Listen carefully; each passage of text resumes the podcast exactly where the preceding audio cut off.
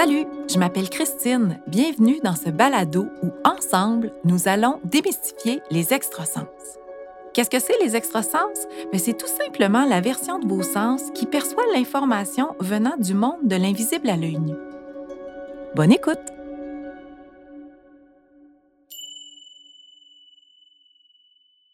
Hey, hey, rebonjour, cher public abstrait en délire. Je vous imagine en délire et très heureux de me retrouver même si je vous ai menti. Alors, j'ai dit que le prochain podcast serait consacré à un des extrasens, le clair ressenti. Mais je vous ai menti parce que je vais rajouter un peu et repelleter de l'information sur les extrasens avant de commencer. Alors, vous avez le choix de votre réaction, puis de crier Bouh, tu nous avais promis quelque chose, ou de dire Yes, encore plus d'informations, je vais l'apprendre, puis je vais m'en servir. Alors, on a toujours le choix de, notre réaction, mais on n'a pas vraiment le choix par rapport aux événements qui se présentent. Alors, voici votre imprévu de la journée. Euh, je vais varier un petit peu le plan de match et rajouter de l'information pour vraiment euh, vous amener à voir d'où viennent les extrasens et euh, apercevoir la différence entre la physique traditionnelle et la physique quantique. Donc, je vous ai dit d'emblée au début du podcast que j'allais vous parler de physique quantique. Bien, ça fait partie de mon cheminement professionnel, de suivre un peu euh, les découvertes qui ont été faites dans les dernières années au niveau de la physique quantique et de les appliquer dans un champ de développement personnel. Et euh, j'ai rien inventé, je suis pas la seule à faire ça. Si vous avez lu euh, des livres comme Le Secret ou euh, Comment devenir millionnaire, comment tirer à soi euh, ou créer sa réalité, ben, c'est toutes des, des, choses ou des théories qui naissent de principes de physique quantique qui étaient connus par plusieurs cultures, plusieurs philosophies avant même les découvertes de la science quantique. La différence, c'est que maintenant, on peut les expliquer par des expériences précises qui sont accessibles, je dirais, là, à monsieur, madame, tout le monde, parce que, bon, je ne suis pas une scientifique, je n'ai jamais été attirée par les sciences, même si j'étais très douée à l'école et qu'on m'encourageait à devenir médecin, moi qui avais peur du sang. J'ai jamais complété mes sciences fortes, mais je, réalise que j'ai un champ d'intérêt seulement dans ma façon de l'appliquer. c'est autre. Donc, je ne suis pas dans le, domaine traditionnel et j'ai beaucoup plus d'intérêt pour la science quantique que la science traditionnelle. Mais malgré mon manque de bagages et malgré le manque d'une de base de connaissances en, physique ou en chimie traditionnelle, bien, il y a toutes sortes de vulgarisateurs maintenant qui font que c'est accessible et facile de comprendre les principaux phénomènes expliqués par la physique quantique. Alors, si j'ai piqué votre curiosité, euh, vous vous lancerez sur YouTube tantôt pour aller chercher différents vidéos explicatifs, mais en gros, moi, euh, J'expliquerai la physique quantique vraiment comme, comme, toutes les lois qui régissent le monde de l'infiniment petit. Je l'ai dit dans le podcast précédent, qui régissent tout ce qui est euh, invisible à l'œil nu, ce qui est intangible. Et on parle du monde, d'un monde de vibrations qui émet des ondes. je parlais dans le podcast précédent là, de, de vibrations d'une pièce, d'énergie, mais même dans la physique traditionnelle, on voit que tout émet une vibration parce que dans chacun des atomes qui la, qui la composent, il y a du mouvement, il y a des propriétés différentes qui font que chaque composante de matière a quand même un taux vibratoire qui lui est propre et intangible. C'est de cette façon-là qu'on, travaille avec les, cristaux ou les pierres semi-précieuses. Bien, bien entendu, quand on a un cristaux dans notre main, un cristal d'un certain gemme de pierre, il, il, existe réellement, donc on peut le toucher, on peut sentir sa chaleur. C'est nos sens traditionnels qui nous aident à le capter. Mais euh, il y a aussi un champ vibratoire, il y a aussi un champ énergétique, il y a aussi des ondes. Donc, la physique quantique fait partie de la physique traditionnelle et on est en train, à l'époque où on est, d'essayer de jumeler tout ça et de voir qu'on ne peut pas les séparer, que la physique quantique fait partie de la physique plus traditionnelle et euh, on y arrive tranquillement. Alors, on a parlé de, de vibrations et comment les extrasens fonctionnent. C'est vraiment notre cerveau qui a la capacité de traduire ces différents taux vibratoires et de nous transmettre l'information par nos extrasens. C'est la même chose qui se passe avec nos sens traditionnels. Donc, si je vois quelque chose, ben oui, ça me donne l'information, mais qui me donne l'information, c'est euh, mon cerveau, qui est la machine en haut, qui va analyser tout ça et me donner l'information. Alors, les extrasens, c'est la même chose. Ça rentre par nos extrasens, mais ce qui me donne l'information ou qui la traduit dans mon langage, c'est mon cerveau. Et c'est pour ça que l'information, elle n'est pas toujours la même, dépendamment de la personne qui l'analyse ou la reçoit. Donc, si vous avez un, parcours où vous consultez euh, différents intervenants qui travaillent avec les, les extrasens ou le monde de, l'intangible, ben oui, il y a une information qui est là, mais il y a toujours un peu une, une distorsion, une transformation, je ne devrais pas dire distorsion, transformation différente qui se fait par notre cerveau pour le mettre en mots, le mettre en image. Et bien entendu, je me sers, quand moi je capte une information, qui rentre par un de mes extrasens, ben c'est mon cerveau à moi avec son bagage, ses expériences de vie qui va analyser et transformer tout ça. Donc, si c'est un autre cerveau d'une autre de mes collègues qui capte, qui analyse et qui transforme cette vibration en image, en mots, en ressenti, il se peut que ce soit un peu différent.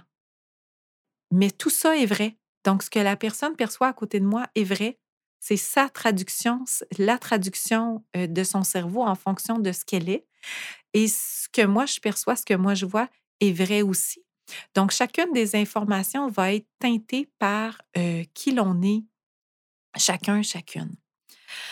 Deux principales découvertes des dernières années en physique quantique. Le premier, c'est le phénomène d'intrication de microparticules.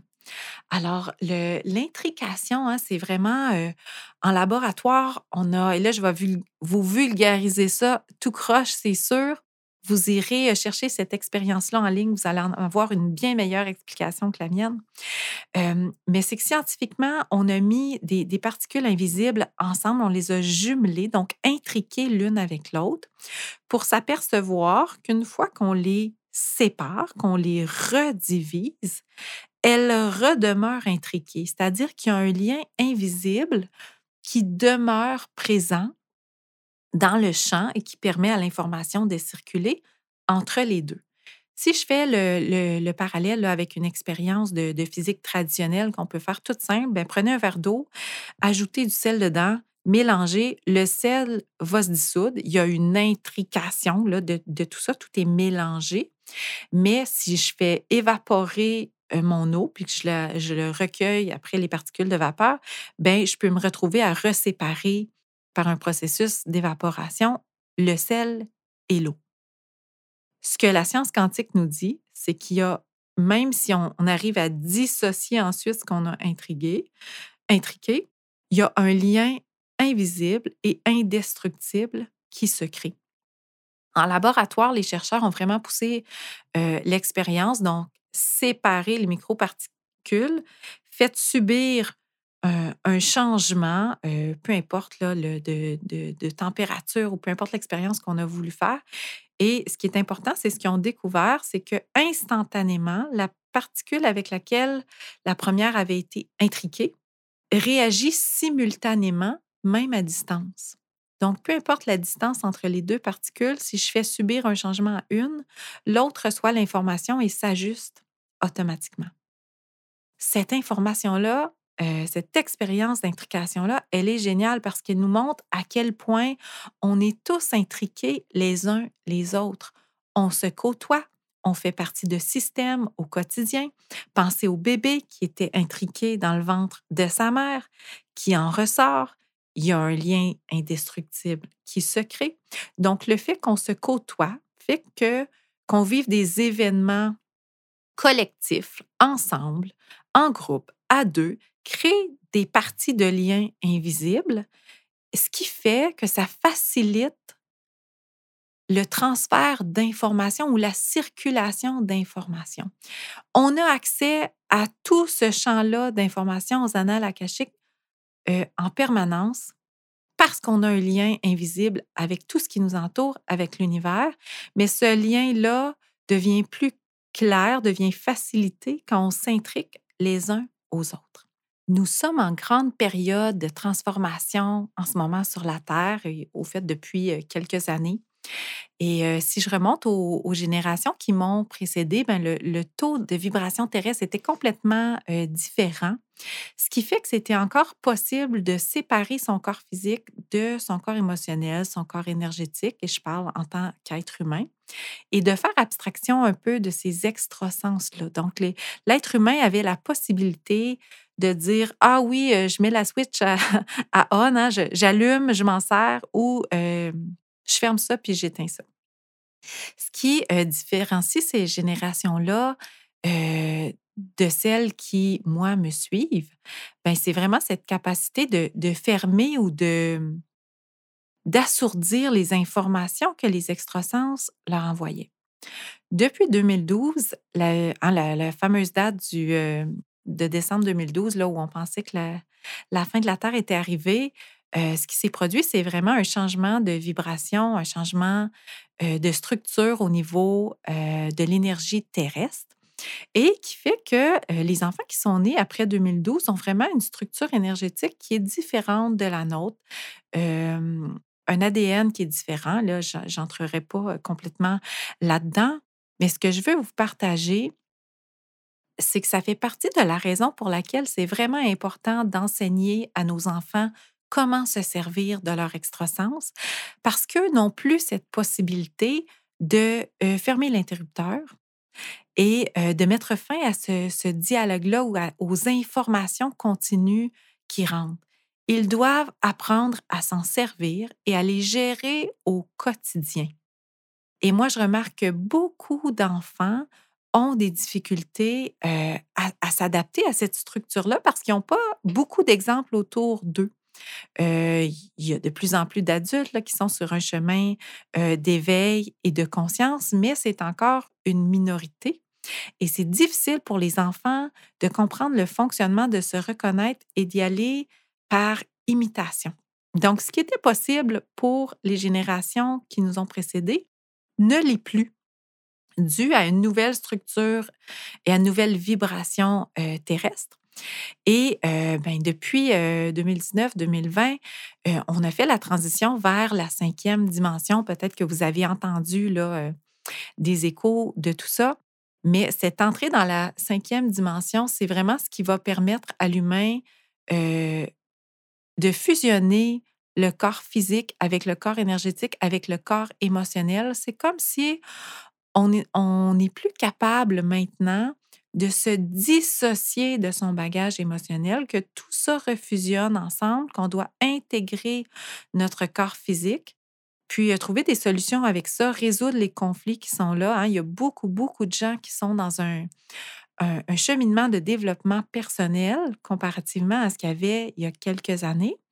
Et euh, ça s'explique par cette nouvelle entrée dans la cinquième dimension qui amène les gens à confronter euh, ce qui est présent, et à se diriger vers plus de conscience pour faire augmenter la conscience collective. Alors, fin de ma petite aparté. On s'en va, on s'en va tranquillement vers le clair ressenti dont j'ai envie de vous parler aujourd'hui. Mais je fais un autre petit détour pour vous raconter. la semaine dernière, dans mon bureau, je suis en train de faire une systémie et j'ai un client qui se décrit comme quelqu'un d'hypersensible. Et l'hypersensibilité, j'ai tellement entendu ce mot-là souvent. On me l'a à moi-même étiqueté pendant longtemps, enfant, en me disant que j'étais une enfant hypersensible. Et on parle de vibration, ben les mots ont une vibration. Et hypersensibilité, il y a comme un sous-entendu qui dit qu'on est trop sensible et que c'est péjoratif. Alors, la personne, je lui demandais euh, quelles sont tes principales qualités et quels sont tes principaux défauts? Et euh, elle me nommait comme défaut son hypersensibilité.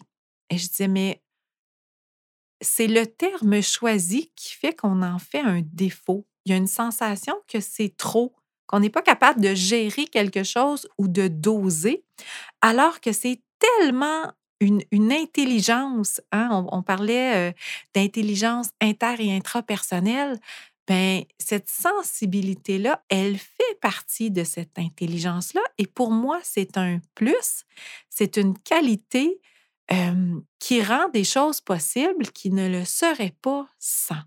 Donc, j'aimerais tout le monde qu'on évacue ce mot de notre langage, de notre imaginaire collectif. Ça se peut pas être hypersensible. Euh, L'hypersensibilité, c'est pas être trop de quelque chose, c'est être allumé, c'est être plus conscient, c'est être en avant de son temps. Ce qui fait que des fois, on, s'éloigne un peu de la qualité ou du plus, c'est vraiment parce qu'on ne sait pas comment faire puis comment le gérer.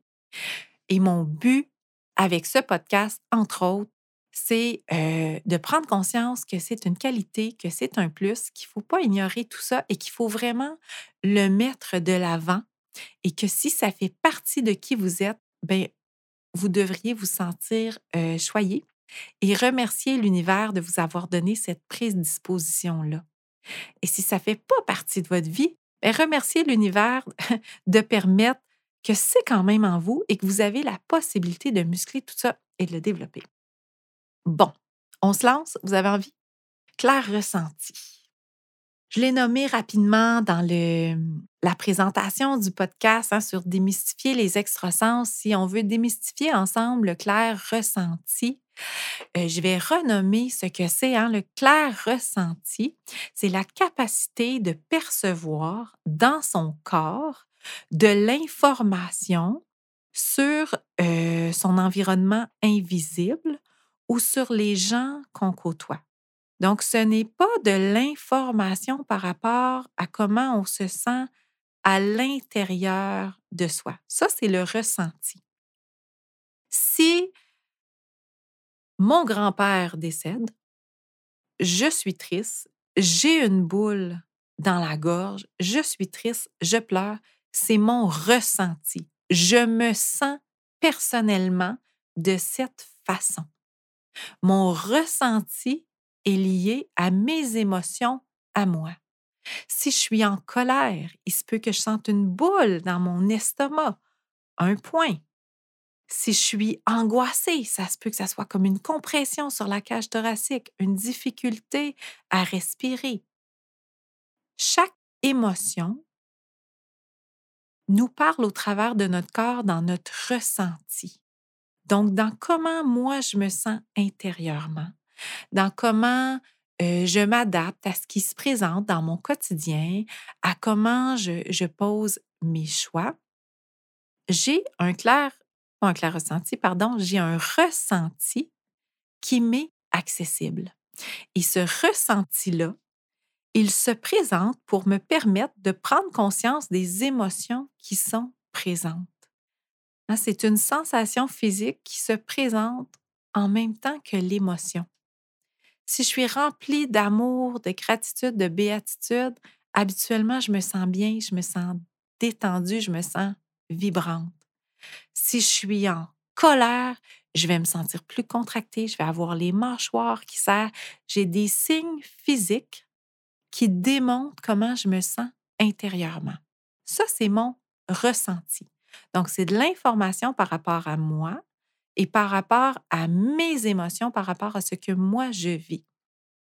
Quand je passe au clair ressenti, ben, c'est les mêmes perceptions physique, c'est peut-être le même serrement de mâchoire que je vais sentir, la même boule dans l'estomac, la même compression sur la cage thoracique, mais c'est de l'information qui me vient par rapport à l'extérieur, par rapport à l'énergie ambiante ou par rapport à ce que les autres vivent autour de moi, ce que les autres ressentent à l'intérieur d'eux-mêmes. Si je suis avec une amie qui est en colère pour une raison quelconque, ben, il se peut que je ressens sa colère sans me rendre compte que c'est sa colère. Donc, je vais me retrouver avec une boule, moi aussi, à l'intérieur du ventre, une impatience, une frustration. Et comme ça se passe à l'intérieur de mon corps, ça peut être difficile parfois de réaliser que euh, ça, c'est pas du ressenti. C'est pas moi qui sens en colère. Je suis pas impatiente. C'est une information qui vient de l'extérieur, mais qui passe au travers de mes sensations physiques pour que je prenne conscience de quelque chose. Dans le premier épisode sur démystifier vos extrasens, je vous ai donné l'exemple du salon funéraire ou de la, cérémonie où euh, on se retrouve dans un environnement avec des gens qui sont, qui sont tristes, qui vivent des émotions et soudain on est happé par les mêmes émotions. Dans le cas d'un environnement ou d'une situation comme celle-là, c'est beaucoup plus facile de faire le lien que ce qu'on ressent ou ce qu'on capte ne nous appartient pas. Quand on se retrouve dans un groupe, avec des gens qui vivent chacun chacune des émotions mélangées. On va prendre l'exemple d'un écolier. Un écolier est assis ou une écolière assise euh, à sa classe, à son pupitre, avec une vingtaine d'élèves autour de lui. Mais cet écolier-là a dans son champ ambiant de l'information disponible sur toutes ces personnes qui l'entourent. Mais puisque toutes ces personnes ne vivent pas simultanément la même émotion, ça va être beaucoup plus difficile d'aller observer dans notre corps quelles sont les sensations qui nous appartiennent et quelles sont les sensations qui appartiennent à notre environnement. Et il se peut qu'il y ait plusieurs sensations qui entrent en même temps. Donc, pour des gens qui ont un clair ressenti très ouvert euh, et que c'est vraiment le canal d'entrée pour les informations, être en groupe, dans un groupe mélangé, avec toutes sortes d'énergies, toutes sortes de bagages émotionnels, ça peut être extrêmement confrontant et épuisant. Et là, je lève la main, c'est mon cas. Et c'est le cas de dizaines et de dizaines, puis j'ai envie de dire centaines de clientes que j'ai vues, pour qui, dû à leur clair ressenti, quand elles sont en groupe, il y a tellement d'informations qui rentrent en même temps que ça devient difficile de bien rester enraciné, bien déposé dans son corps et de rester dans une zone d'observation. Quand on est dans un groupe, il y a aussi des, interactions sociales. Donc, si je suis dans une soirée, je ne suis pas assise les yeux fermés en train de me demander, OK, ce petit serment dans la gorge, à qui est-ce que ça appartient? Est-ce que c'est moi qui triste pour une raison quelconque? Est-ce que je suis en train de vivre ou de ressentir de la tristesse? Ou si je capte la tristesse de quelqu'un d'autre dans mon environnement? Hein, si on était toujours tourné le regard vers l'intérieur dans le rôle d'observateur, ce serait beaucoup plus facile. Mais dans nos interactions sociales, notre euh, observation est plutôt tournée vers ce qui se passe, vers les conversations, les dialogues, répondre, interagir, sourire, euh, regarder une amie, faire un petit bonjour dans le coin. Donc, ce qui fait que euh, l'information rentre à notre insu et vient un moment où on est chargé à bloc et on ne sait plus quoi faire avec tout ce ressenti-là. Et là, je fais le parallèle avec l'écolier qui est en classe, qui est peut-être en train d'écouter la leçon de son enseignant ou son enseignante et qui en même temps, euh, qui essaie de se concentrer, hein, il essaie de se concentrer à écouter la leçon, mais en même temps perçoit toutes ces informations-là qui entrent dans son clair ressenti il peut se produire différents phénomènes au niveau physique. Donc, c'est-à-dire que oui, ça peut créer une grande fatigue d'être bombardé par autant d'informations. Notre cerveau est complètement en action. Il roule pour analyser tout ça, même si on s'en rend pas compte. Il y a une partie de, notre inconscient qui, travaille à traduire toute cette, information euh, qui se présente. Donc, peut se présenter une grande lassitude physique, une grande fatigue mentale, un peu euh, les idées embrouillées, on perd le focus, difficulté à suivre les conversations. Puis je vais mettre là-dedans difficulté d'attention.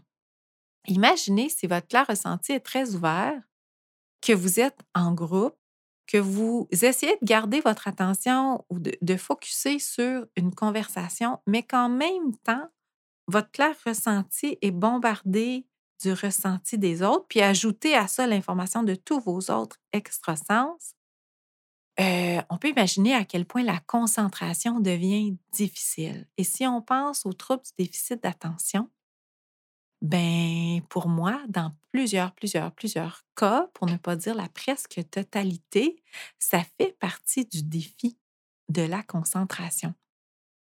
L'enfant ou l'adulte capte tellement d'informations en même temps, le cerveau s'en va dans tous les sens, essaie d'analyser et de maintenir euh, tous ces canaux allumés, qui fait qu'à un moment donné, l'attention devient extrêmement laborieuse, complexe et difficile pour la personne qui essaie de gérer tout ça en même temps. Une autre réaction que les gens ont parfois face à ce bombardement dans le clair ressenti, c'est de sortir de leur corps, fait de, vraiment se dissocier du corps physique, hein, de dissocier le corps énergétique du corps physique pour aller cher- chercher ou créer une espèce de décalage entre les deux et créer une distance entre les sensations qui peuvent être euh, envahissantes ou vraiment désagréables. Euh, je vais donner des exemples. Ça peut être un- une impression de compression, euh, des points de tension, des serrements, même des douleurs dans le corps. Et aller créer un décalage entre les deux ben, va permettre de limiter les sensations et de se couper d'une certaine façon de ce qu'on ressent physiquement.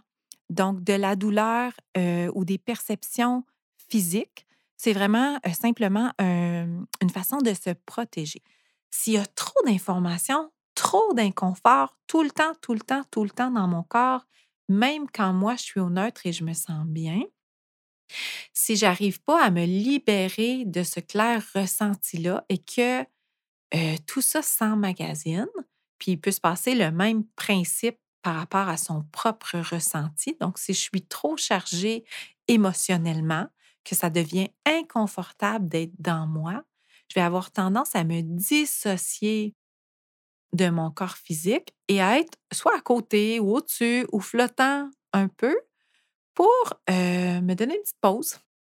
Éviter d'aller sentir tout ce qui est là parce qu'on ne sait pas quoi faire avec et on ne sait pas comment le gérer. Peut-être que ça vous parle, peut-être que ça vous allume des cloches. Pensez à des gens dans, votre environnement. On en connaît tous des gens qui n'aiment pas particulièrement être en groupe ou encore qui vont être plus dans l'observation que, que dans l'implication quand ils sont dans un groupe.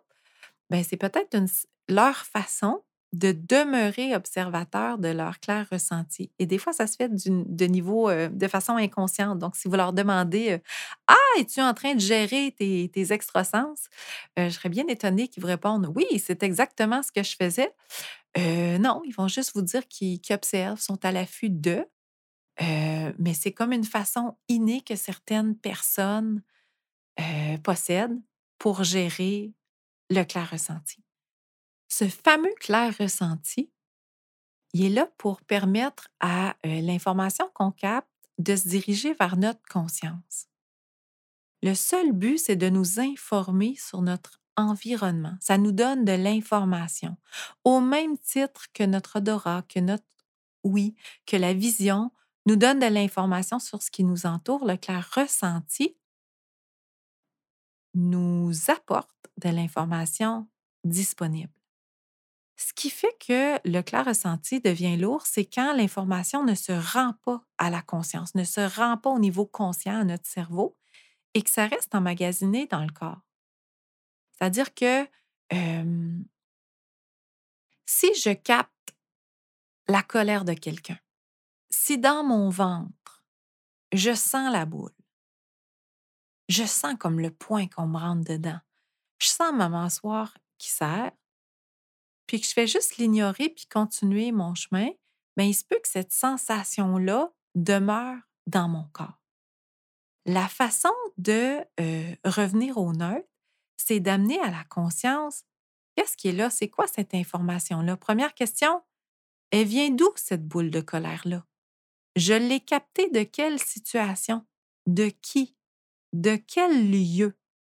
Et là, euh, il y a des gens qui vont me dire Ouais, mais Christine, comment on fait ça? J'ai beau me poser la question, c'est à qui? Je n'ai pas la réponse. C'est vraiment de la pratique. C'est de muscler votre extrasens du, du clair ressenti. Plus vous allez le faire, plus ça va être facile. Donc, les premières fois, si vous vous installez en méditation à juste observer euh, ce qui est là, cette boule de colère-là, et que vous vous demandez c'est à qui, bien souvent, il y a le flot de nos pensées, le mental qui s'active, puis là, on se met à chercher, chercher, chercher nos réponses et à essayer d'analyser, au lieu de juste observer ce qui se présente. Donc, quand vous allez poser la question à qui appartient ce clair ressenti, la première personne qui vous arrive en tête, que vous ayez un nom qui rentre par votre claire audition, une image de quelqu'un qui vous rentre par votre claire vision, juste vous savez à qui ça appartient instantanément dû à votre claire connaissance. Fiez-vous à ce qui se présente sans creuser, sans chercher, sans chercher à analyser, à comprendre le pourquoi de la chose. Parce que quand euh, on passe dans le niveau mental, on n'est plus en train d'amener les choses à la conscience et de juste laisser circuler l'information. On est en train de la contenir ou de l'empêcher de se diffuser vers la conscience. J'espère que ce n'est pas trop mélangeant ce que je vous dis là.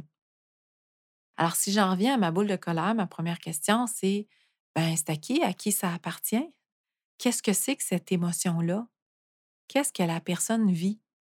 Juste essayer de figurer, d'obtenir toute l'information qui est là. Et cette information-là, elle est pour vous. Elle n'est pas pour l'autre. Ce que font souvent les gens quand les extrasens commencent à s'ouvrir, et je l'ai fait moi aussi, c'est d'avoir l'impression qu'il faut nommer tout ce qui entre. Ah, j'ai capté cette boule de colère-là, je sens que tu es en colère, tu as une grosse boule dans ton ventre, et là, je le redonne à la personne. Sachez que tout n'a pas besoin d'être nommé. L'information, elle est là pour votre propre prise de conscience et l'autre personne va faire son propre cheminement. Là où c'est utile de le nommer, c'est quand on vous demande l'information. Donc, si quelqu'un vient me voir en consultation et me demande de nommer ce que je ressens, ce que je vois, ce que j'entends, ce que je perçois, je vais nommer ce qui est juste et utile pour la personne. J'ai pas à nommer tout ce qui vient en maintenant. J'ai pas à nommer automatiquement à l'épicerie si je sens que ma voisine qui passe avec un panier est anxieuse. J'ai pas besoin de lui dire Oh mon Dieu, madame, vous êtes une boule d'anxiété. Ça ne m'appartient pas. Cette information-là, elle est utile pour moi seulement, pour ma propre prise de conscience. Je l'ai dit, puis je le répète, les premières expériences où vous allez tenter d'amener à la conscience le clair ressenti, il se peut que ce soit laborieux, que ce soit long, mais ne vous découragez pas. Donc, les premières fois vont vous prendre peut-être plusieurs minutes avant d'obtenir vos réponses. La première chose à faire quand vous cherchez une réponse en lien avec du clair ressenti, c'est de vous installer dans un endroit tranquille, confortablement, sans tension musculaire, de pouvoir vraiment vous déposer dans un endroit, de commencer à vous connecter à votre respiration, à respirer profondément, prendre le temps d'allonger les inspirations, d'allonger les expirations et de juste apporter votre attention à l'endroit où se trouve le clair ressenti. Donc, la sensation physique dans votre corps, à quel endroit elle est. Et je dirais que c'est la même chose avec le ressenti ou clair ressenti, de juste apporter l'attention où se trouve la sensation, qui peut être peut-être inconfortable, plus ou moins, et d'aller respirer dans la sensation. Notre premier réflexe quand il se présente un inconfort au niveau physique, c'est d'essayer de fuir, c'est d'essayer d'en faire abstraction, d'amener notre champ mental ailleurs pour pas sentir, pour pas se laisser arrêter, puis pour continuer notre quotidien. Et il y a des gens qui sont champions euh, là-dedans, peuvent avoir un pied cassé, faire abstraction de la douleur et continuer comme si de rien n'était quand on est dans le ressenti, dans le clair ressenti, c'est pas ce qui est utile de faire parce que le, ressenti puis le clair ressenti s'accumulent et ça devient de plus en plus une grosse charge, un gros bagage à traîner. Donc, ce que je vous conseille de faire, c'est de vous y connecter régulièrement. Peut-être le faire une fois, deux, trois peut-être dans la journée pour de courtes périodes.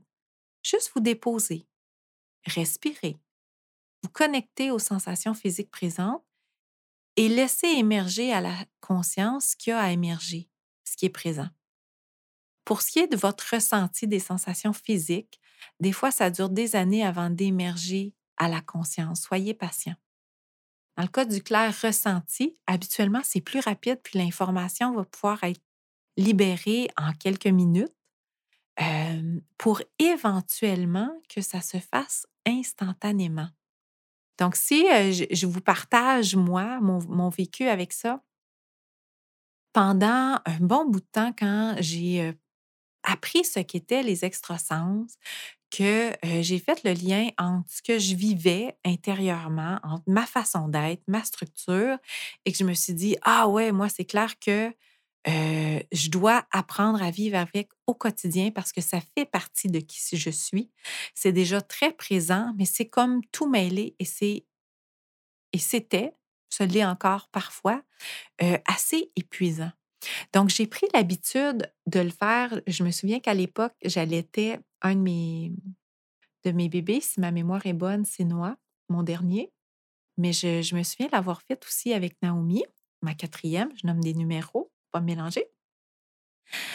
à chaque fois que je me préparais, que je m'installais pour allaiter, je faisais comme un petit scan intérieur, de juste aller observer les sensations et de relâcher ce clair ressenti-là. Des fois, j'avais l'image en tête, je parlais de, de fil ou de connexion qui se crée, d'intrication qui se crée entre les êtres, mais je prenais l'habitude d'aller couper ces fils-là, de comme faire reculer l'intrication, d'arrêter le flot d'informations qui entrait par ces canaux pour avoir un, petit espace de confort ou, une pause et redéposer tout ce qui ne m'appartient pas.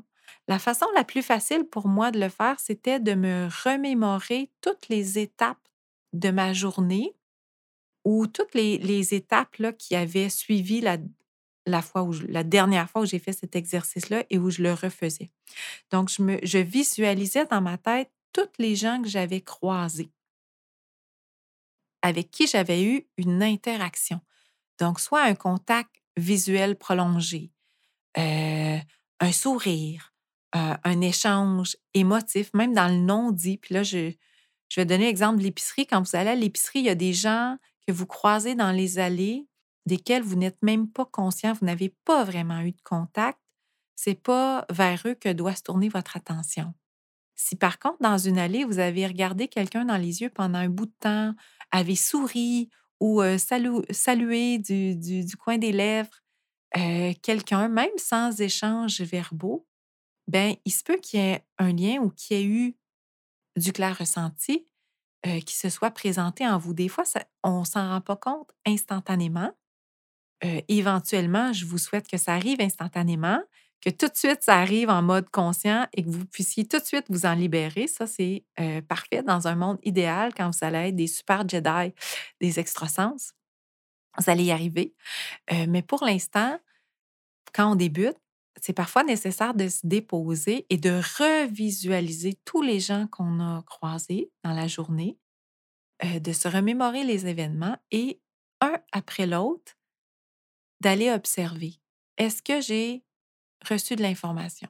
Est-ce que j'ai absorbé quelque chose? Est-ce qu'il me reste une sensation physique reliée à cette interaction? Si oui, qu'est-ce que c'est que cette information-là? Et une fois qu'elle est amenée au conscient, ben, je peux renvoyer, heu, l'information dans l'espace. Il y a différentes façons de le faire. Je peux consciemment le redonner à la personne, redonner à la personne son bagage, hein, puis c'est lui rendre service que de redonner cette charge émotive-là qui se trouve dans mon clair ressenti, parce que ça permet à la personne d'en prendre conscience si elle est pleinement responsable de la porter. Donc, c'est important de redonner parfois aux gens. Si vous sentez que c'est pas approprié, ben, vous pouvez juste aussi l'envoyer, imaginer que cette sensation-là se transforme avec la la lumière qui est en vous, que vous redonnez à la lumière, que vous redonnez, vous pouvez imaginer le soleil, que vous remettez dans le soleil cette sensation-là ou ce ressenti-là pour le retransformer tout simplement puisque rien ne se perd, rien ne se crée, je vous l'apprends pas. Donc, on ne nettoie rien, mais plutôt on transforme ce qui est là. Alors, vous pouvez retransformer ce clair ressenti-là euh, en énergie, tout simplement, puis le, laisser aller. Au fur et à mesure que vous vous pratiquez avec cet exercice de clair ressenti, puis je vous en nomme, je vous nomme celui-là, mais euh, bien entendu, il y en, a d'autres. euh, vous allez devenir de plus, en plus habile à le faire et vous allez réaliser que ça se fait de plus en plus rapidement. Donc, quand moi j'ai commencé, ça me demandait un effort constant. Je pouvais prendre un 30-40 minutes à chaque fois que je faisais l'exercice pour prendre le temps de revenir à tous les événements présents, à prendre conscience de tout ce qui était là dans mon clair ressenti, dans mon ressenti, et ensuite de faire tout le processus pour redonner aux gens, pour mettre fin au, au fameux fil d'échange ou le, le, faire que l'in- l'information qui entre soit stoppée, même si le fil continue d'exister. Euh, et éventuellement, ben, ça s'est accéléré. Euh, à un certain moment, c'était rendu un petit cinq minutes. Chaque fois que je me couchais le soir, je faisais un survol de ma journée en cinq minutes et j'arrivais à le faire. Et maintenant, je suis rendue à le faire. Ben, c'est mon défi. J'y arrive pas tout le temps. C'est encore un travail, comme quoi le travail est jamais terminé, euh, mais de le faire au fur et à mesure. Dès qu'une sensation physique se présente, de voir est-ce que c'est à moi?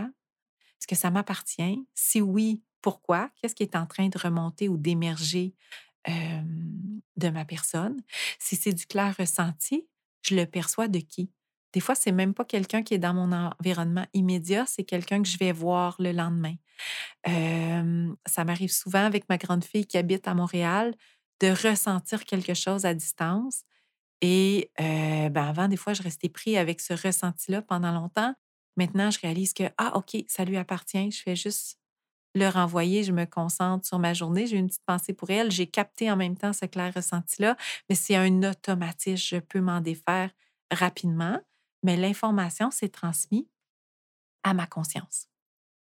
Le clair ressenti, c'est souvent l'extrasens qui est euh, le plus accessible pour les gens. C'est celui pour lequel il y a un grand nombre de gens qui en ont déjà fait l'expérience, pour qui c'est facilement accessible. Moi, c'est venu très jeune, très, très tôt dans ma vie, ce clair ressenti-là, de, de capter les vibrations, de capter les vibrations d'un environnement, de ne pas être confortable dans un lieu pour aucune raison, juste par j'aime pas être ici, je me sens pas bien dans cet environnement-là. Euh, ça vous est fort probablement déjà arrivé à vous aussi. Plus jeune, j'avais de la difficulté adolescente avec les, les soirées, les parties, où je trouvais que la vibration était vraiment très basse, où j'étais confrontée, complètement inconfortable. Donc, j'allais faire acte de présence 10-15 minutes, puis je me sauvais. Ou je tombais endormie dans un coin malgré tout le bruit puis le brouhaha qui m'entourait. J'étais incapable de demeurer consciente dans cet environnement-là. C'est encore un défi pour moi. Il y a le temps des fêtes qui, s'en vient. J'enregistre ce podcast-là en décembre et c'est toujours un défi de vivre chacun, chacune des dynamiques des parties. Mon clair ressenti est bombardé et c'est pour moi un moment toujours épuisant et qui me ramène à prendre conscience de plein, plein, plein d'événements qui sont produits parce que maintenant, je le vis au niveau conscient. Bien que j'arrive à transformer au fur et à mesure mon ressenti, à nommer, à l'amener au conscient, il reste qu'une fois que la soirée est terminée, j'ai pédalé toute la soirée pour faire ça et ça m'épuise physiquement. Donc, il y a vraiment une grande fatigue physique, pour moi et j'espère un jour en venir à transcender ça aussi maintenant que j'arrive à le faire, au niveau conscient. Ben, arriver à rester enraciné et dans mon énergie au lieu de contracter mon champ énergétique, ça, c'est mon prochain, défi. Si je regarde dans, comment mes enfants l'ont vécu, ben, il me vient en tête particulièrement mon Nathan, un de mes garçons. Pour lui, c'est clair pour moi que son clair ressenti était vraiment, vraiment puis je parle au passé parce que je pense qu'il l'a un peu, mis de côté ou fermé. Donc, ben, Nathan est né en 2003, alors bien avant 2012, à l'époque où c'était encore possible de faire le choix de garder les extrasens présents ou de fermer un peu la porte et dans les enfants que j'ai accompagnés qui ont cet âge-là, je remarque que, plusieurs qui avaient les sens très ouverts ont choisi à un moment ou de un autre, surtout en pendant leur parcours scolaire, de refermer cette porte-là quand ils font la prise de conscience que les autres ne les utilisent pas ou n'ont pas cette capacité. Hein, quand on est tout petit, on essaie de se fondre dans la masse. Pour la majorité du temps, on essaie d'être comme tout le monde. Et quand on se rend compte que ces extrasens-là nous mettent un peu, nous mettent un peu à- à part ou que c'est pas ce que notre environnement vit, ben on ferme tout ça, tout simplement, on le met de côté puis on décide que c'est pas utile. Alors, je vous parlais de Nathan, un de mes garçons qui tout petit, était, extrêmement sensible à ses perceptions dans son clair ressenti, mais c'est, un être extrêmement, enraciné qui est capable de rester dans sa bulle énergétique, peu importe le contexte, mais qui a la capacité d'aller ressentir l'énergie et il y a un peu la en ce sens, cette même structure que mon mari a, par rapport à moi qui devenais toute petite complètement désorganisée, complètement désenracinée, heu, quand ça se présentait. Ce que j'observais chez lui, c'était vraiment un enracinement profond, mais juste une perception de l'énergie ambiante et je le voyais quand on entrait quelque part, quand on entrait dans un nouveau milieu, heu, un nouveau lieu, il s'arrêtait quelques secondes et je le voyais faire cet exercice d'amener à la conscience son clair ressenti et de décider s'il était à l'aise ou non dans un environnement. Et il y a des fois où rapidement il se dégênait, il partait, et d'autres fois où moi aussi je sentais que euh, la vibration était moins bonne, était moins élevée, où il se gardait un peu en retrait, en retrait et il restait un peu euh, plus gêné, un peu plus à l'écart. Donc, lui, ça lui servait de vraiment aller chercher, heu, une information sur à quel moment je peux me sentir libre, je peux me sentir en sécurité puis me laisser aller et à quel moment je dois me sentir sur mes gardes. Je dois avoir mon attention un peu plus à l'affût et il a fait ça pendant vraiment, vraiment, longtemps. Pour lui, c'est, quelque chose qui s'est refermé, je dirais, aux alentours de Peut-être 6, 7, 8 ans, vraiment après son entrée à l'école où, il a eu connaissance que: «Ah, tout le monde fonctionne pas comme ma famille, tout le monde fonctionne pas comme moi. J'ai envie d'être comme tout le monde, de me fondre dans la masse». C'est quelqu'un qui a une personnalité quand même assez timide et gênée. Heu, donc il a un peu fermé la porte à tout ça et c'est un peu en dormance en ce moment. Si je me ramène à Nathan tout petit, Bébé, c'était un enfant très calme et heu, ce que ça montre maintenant comme information, c'est comme si peu importe le ressenti qu'il avait ou qu'il captait de son environnement, il était capable de, heu, rester enraciné et d'accueillir au fur et à mesure ce qui se présentait, puis de le libérer de sa conscience. Mais c'est principalement ce ce cet extrasens-là qui pour lui était ouvert. Si je fais la comparaison avec, mon petit dernier, Noah, qui lui était pas un bébé calme du tout dans les bras de personne. Donc Noah, c'est, c'est mon cinquième, c'est le dernier, hein. Alors des des fois les Les gens vont dire d'un bébé qui est plus anxieux ou plus nerveux: «Ah, ça part des parents, heu, ils font pas assez prendre, ils font pas assez garder». Je peux vous garantir qu'à mon cinquième, j'avais pas aucun stress à le mettre dans les bras de ses grands-parents ou de son environnement. Pourtant, c'est un bébé qui était inconfortable dès qu'il n'était pas dans les bras de sa famille, heu, puis là, je dirais la proximité de sa famille. Fait que moi, mon conjoint puis les enfants plus vieux qui arrivaient à le prendre, aucun de ses grands-parents pouvait le prendre pour une une longue durée sans qu'il se mette à pleurer, à hurler, à se tortiller. C'est comme si pour lui, cet enracinement-là était moins présent, qu'il avait de la difficulté à rester enligné et que son l'information captée par son clair ressenti, bien qu'amenée à la conscience, l'amenait tellement inconfortable qu'il manifestait instantanément. Alors, je vous raconte ces, ces deux histoires-là pour vous montrer qu'il y a des façons différentes de fonctionner en lien avec le clair ressenti. Et même dans une même famille, dans un même apprentissage, donc mes deux garçons, bien qu'il n'y ait pas le même rang dans la famille, ont eu les mêmes parents, ont eu la même maman, mais ont vécu chacun leur clair ressenti d'une façon différente. Et c'est juste un apprentissage différent. Je pense qu'il n'y a pas de façon néfaste à la base. C'est juste, ça fait partie de la réalité de ce qui se présente pour nous. Et quand je vous disais au début de, ce podcast, vous avez le choix de faire youpi youpi de l'information supplémentaire ou de bouder un peu sur le fait que je prends un détour, ben c'est aussi des choix qu'on a à faire dans notre vie tout au long de notre vie par rapport aux défis qui se présentent. Donc, il se peut qu'il y ait des défis différents qui se présentent par rapport avec votre clair ressenti. Vous avez le choix de votre réaction, de le voir comme ah un événement difficile heu, une un boulet à votre pied que vous traînez ou vraiment de le voir comme un potentiel à travailler, heu, à apprivoiser pour que ça devienne un outil et ça, ben, je ne peux pas faire le choix à votre place. Je peux juste vous dire que quand on fait le choix que c'est un outil merveilleux, ben, il y a possibilité de le développer et de l'apprivoiser sous différentes facettes, ce clair ressenti-là. J'espère, cher public, que vous en avez, appris un peu, que ça vous ouvre, des perspectives là, sur le clair ressenti. Je suis presque certaine que vous avez tous et toutes déjà vécu des épisodes en lien avec votre clair ressenti.